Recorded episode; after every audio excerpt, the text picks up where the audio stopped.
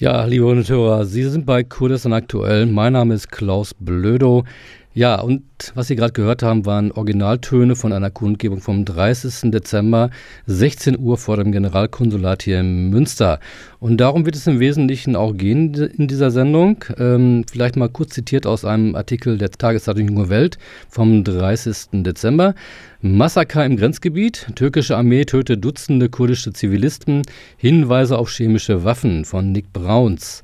Bei einem türkischen Luftangriff wurden in der Nacht zum Donnerstag in der Provinz Schirnak mindestens 35 kurdische Zivilisten getötet. 24 Tote gehören einer einzigen Familie an. Die meisten der Getöteten sind Kinder und Jugendliche und die Armee hatte eine Gruppe von Schmugglern möglicherweise für Guerillakämpfer der Arbeiterpartei Kurdistans PKK gehalten. Ja, darum wird wie gesagt, um im Wesentlichen äh, darum gehen in dieser Sendung.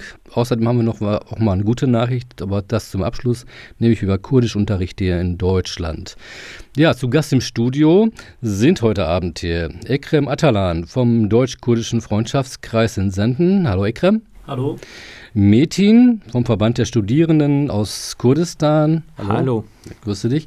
Und Ayten Kaplan von Jeni, dem kurdischen Frauenbüro für Frieden in Düsseldorf, zugeschaltet auch aus Düsseldorf per Telefon. Hallo Ayten. Hallo. Ja, lange nicht mehr gesprochen, trotzdem ja. wiedererkannt. Ja. Leider müssen wir uns ja wieder einem ganz furchtbaren Thema widmen, was anscheinend nicht aufhört. Und zwar die, die Repression, die Massaker, die Militäroperation der türkischen Armee, die natürlich gelenkt wird von der türkischen Politik in Ankara, von mittlerweile einem anderen Ministerpräsidenten, nämlich den Ministerpräsidenten Erdogan. Und wir haben es ja gerade gehört, worum es geht. Dieser Luftangriff ist ja kein Einzelfall, der ist mal wieder eine Spitze des Eisberges.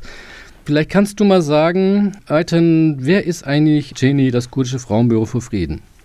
Ja, Jennifer Büro für Frieden, also es sind ja von Frauenbüro, die mehrere Frauenvereine, Frauenräte zusammengeschlossen sind, die mhm. Öffentlichkeitsarbeit bezüglich der Friedenspolitik in der Türkei hervorbringen und Aktionen planen und natürlich dementsprechend Dossiers und Mappen. Auf der anderen Seite machen sie auch über die Frauenbewegungen, also Berichterstattungen und als drittens natürlich über die Situation der Frauen hier in Deutschland, also sei es, sei es auf die Gewalt äh, gegenüber Frauen oder Ehrenmorde. Mhm. Äh, gab es äh, am 30. Dezember auch in Düsseldorf äh, Aktionen ge gegen diese Politik der türkischen Regierung? Es gab ja in mehreren Städten, 17 Städten, in ähm, Veranstaltungen, also jetzt Protestaktionen bezüglich der Massaker an den ähm, Zivilisten in äh, Schönenack-Uludere. Ich wollte aber ganz kurz eine Korrektur machen, weil von dem Bericht von Nick Brauns war das so, dass die Grenzpolizisten die getöteten Menschen für die Guerillakämpfe der PKK gehalten haben, mhm. hätten. Aber es ist ja auch äh, erwiesen worden, dass diese Menschen durch Schmuggelware ihre Lebensunterhalt da verdient haben und mit Wissen der Grenzpolizei und des Staates, dass sie immer wieder diese Grenzen überschreitet haben.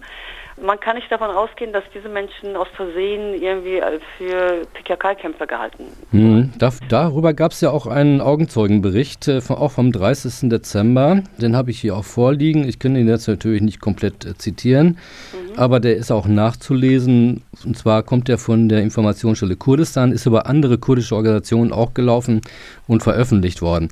Ja. Vielleicht können wir nachher nochmal daraus zitieren. Es waren nämlich äh, meistens Jugendliche und Kinder, so viel ich gehört habe. Ja, es von 35 getöteten Menschen sind von den 17 Personen zwischen Alter von 12 bis 25 Jahren. Mhm. Das sind äh, Teenagers gewesen, also Schüler, die nebenbei ihren Eltern geholfen haben, jetzt ähm, den Lebensunterhalt zu verdienen. Das ist ein trauriger Abschluss, was da jetzt passiert ist. Kommen wir mal wieder zu Münster zurück. Wir hatten ja am 30. Dezember hier eine Kundgebung vor dem türkischen Generalkonsulat. Mit dabei war auch Ekrem Atalan, ja und ganz viele andere Leute auch noch. Das waren, glaube ich, 150, die dort sich versammelt haben, ganz kurzfristig. Die meisten waren leider, muss ich einfach sagen, obwohl ich äh, das rumgeschickt habe per E-Mail und aufgefordert habe, sich daran zu beteiligen, äh, meistens nur kurdische Menschen und äh, ich glaube auch ein paar türkische linke Menschen, die dort vor Ort waren. Wie seid ihr zusammengekommen und wie ist das so gelaufen? Also ich habe eine, eine Kundgebung erlebt, vor im letzten Jahr auch noch. Da gab es hinterher auch noch ein bisschen Repression von Seiten der Polizei. Es wurde nicht so gut aufgenommen, dass dort äh, vor Ort also vom Generalkonsulat protestiert wurde gegen die Politik der Türkei. Ekrem, was kannst du uns erzählen, was so vor dem Generalkonsulat so los war am 30. Dezember? Mm, also am 30. Dezember, nachdem wir einen Tag davor die Nachrichten über Roche TV und so weiter, andere Kanäle dann äh, mitbekommen haben. Ro Roche TV ist. Äh Roche TV ist eigentlich der, der einzige Sender, wo ich und meine Verwandten und so weiter, die hier äh, in äh, Deutschland leben, auch äh, die Sprache äh, verstehen und dementsprechend auch Informationen erhalten können. Dadurch, dass dann eigentlich diese Ungerechtigkeit passiert ist und dieses Massaker entstanden ist, war natürlich erstes Ziel, dass wir dementsprechend auch ein Zeichen setzen, dass sowas äh, nicht akzeptabel ist und an die Öffentlichkeit gehen und die Öffentlichkeit dann äh, natürlich auch darüber informieren. Wir waren etwa 150 Personen, die sich dann äh, dort versammelt hatten vom türkischen Generalkonsulat und dementsprechend protestiert haben. Hm. Gab es schon irgendwelche ja, Äußerungen der, der Politik in Münster oder der Presse darüber? Gab es irgendwelche Reaktionen auch von Seiten des, des türkischen Generalkonsulats?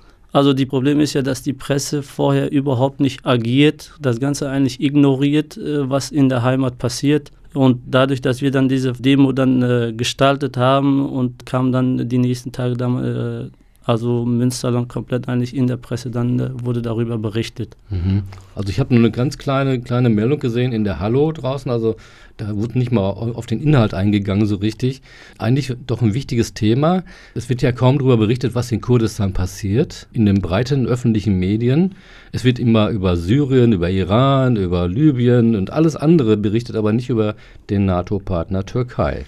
Ich denke, hier ist es wichtig, sich zu vergegenwärtigen, dass die deutsche Presse auch überwiegend nur die türkische Presse zitiert, also nur mhm. übersetzt. Mhm.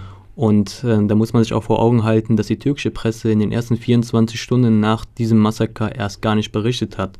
Nur äh, wurde lediglich berichtet, dass eine Militäroperation ausgeführt wurde und dass dabei vermutlich PKK-Kämpfer ums Leben gekommen seien, aber dass da tatsächlich Zivilisten umgebracht worden sind, obwohl das längst bekannt war, wurde nicht berichtet. Und da halten sich die deutschen Medien leider sehr stark äh, an die türkischen und führen auch dieses Boykottpolitik, nenne ich das jetzt mal, und berichten entsprechend nicht. Ja, es gibt ja auch kurdische Medien hier auch in Deutschland die äh, berichten, aber die werden eher mehr verfolgt durch die deutschen Behörden als äh, aufgenommen sozusagen als äh, Berichterstatter oder so, im Gegensatz zur türkischen Presse. Ich denke, da kann ich auch ein Beispiel aus der Heimat äh, geben. In den letzten zwei Monaten wurden über 50 Journalisten, kurdische Journalisten festgenommen und stehen unter starkem Druck.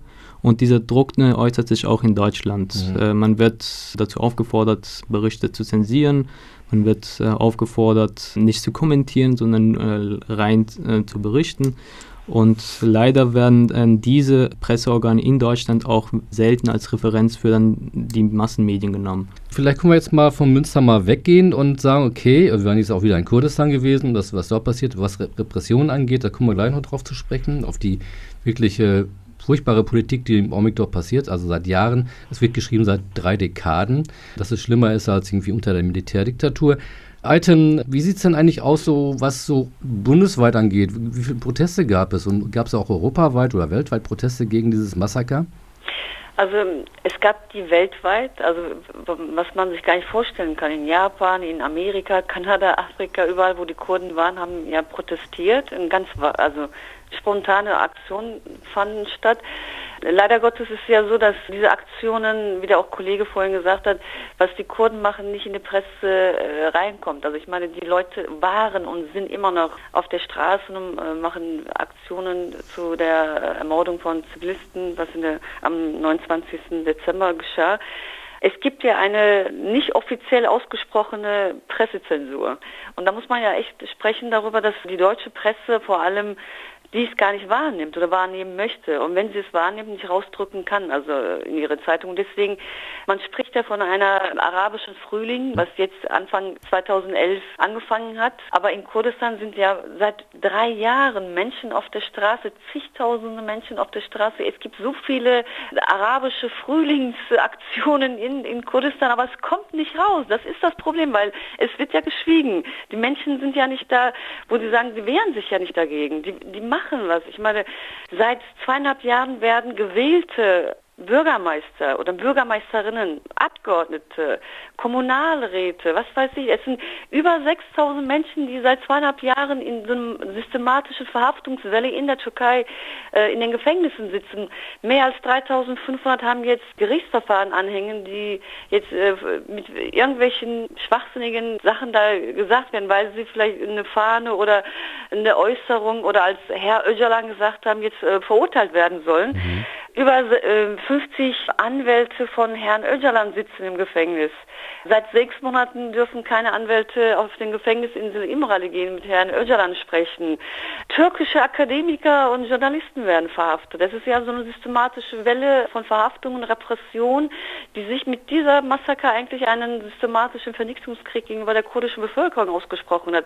Und deswegen sind die Kurden auf der ganzen Welt sehr aufmerksam und versuchen, der Situation Aufmerksamkeit zu erreichen. Nur die deutsche Bevölkerung, leider Gottes, oder die Presse genauso weltweit schweigt sich ja in Hüllen, weil die Zustimmung zu diesem Massakern oder dem Vernichtungskrieg äh, in der Türkei, was gegenüber der kurdischen Bevölkerung passiert, ist ja mit der Zustimmung der Amerikaner passiert das und die EU oder die europäischen Länder schweigen dazu. Also das ist diese Doppelmoral, was da jetzt gibt. Ne? Mhm. Das ist manchmal so, dass man gegenüber der ganzen Geschehnisse ohnmächtig ist. Aber das, mhm. davon wollen wir uns ja auch nicht abhalten. Trotz dennoch möchten wir die Situation, was unsere Bevölker, also Bevölkerung in der Türkei Kurdistan erlebt, trotzdem auf die Straße tragen. Ich weiß, dass wir uns vielleicht eventuell viele, viele Missverständnisse oder ähm, Leute, die sich mhm. ärgern, dass wir Aktionen starten, aber trotzdem irgendwie werden wir dieses Massaker an, was an diesen 35 Personen zustande kam, auch irgendwie auch eine Verurteilung äh, erreichen wollen. Mhm. Also das, das, wird und wird äh, die kurdische Bevölkerung das nicht mehr hinnehmen. Also das will ich, will ich auch stark hoffen. Wir werden gleich im nächsten Blog nochmal ganz konkret darauf eingehen, auf die Repression und die Krieg, ja, Kriegshandlungen auch der türkischen Armee und, und der Politik äh, unter Erdogan und auch äh, über so einen Aufruf von dem von der grauen Eminenz, den ähm, was der Mustafa Gül. Fatullah Gül. Ja, okay. Darüber unterhalten, der ja sozusagen darauf abzielt, die kurdische Frage sozusagen zu lösen, also eine Endlösung herbeizuführen. Also ich dachte das jetzt mal ganz provokant. Und wir hören jetzt erstmal noch ein bisschen kurdische Musik, bevor wir dann weitergehen.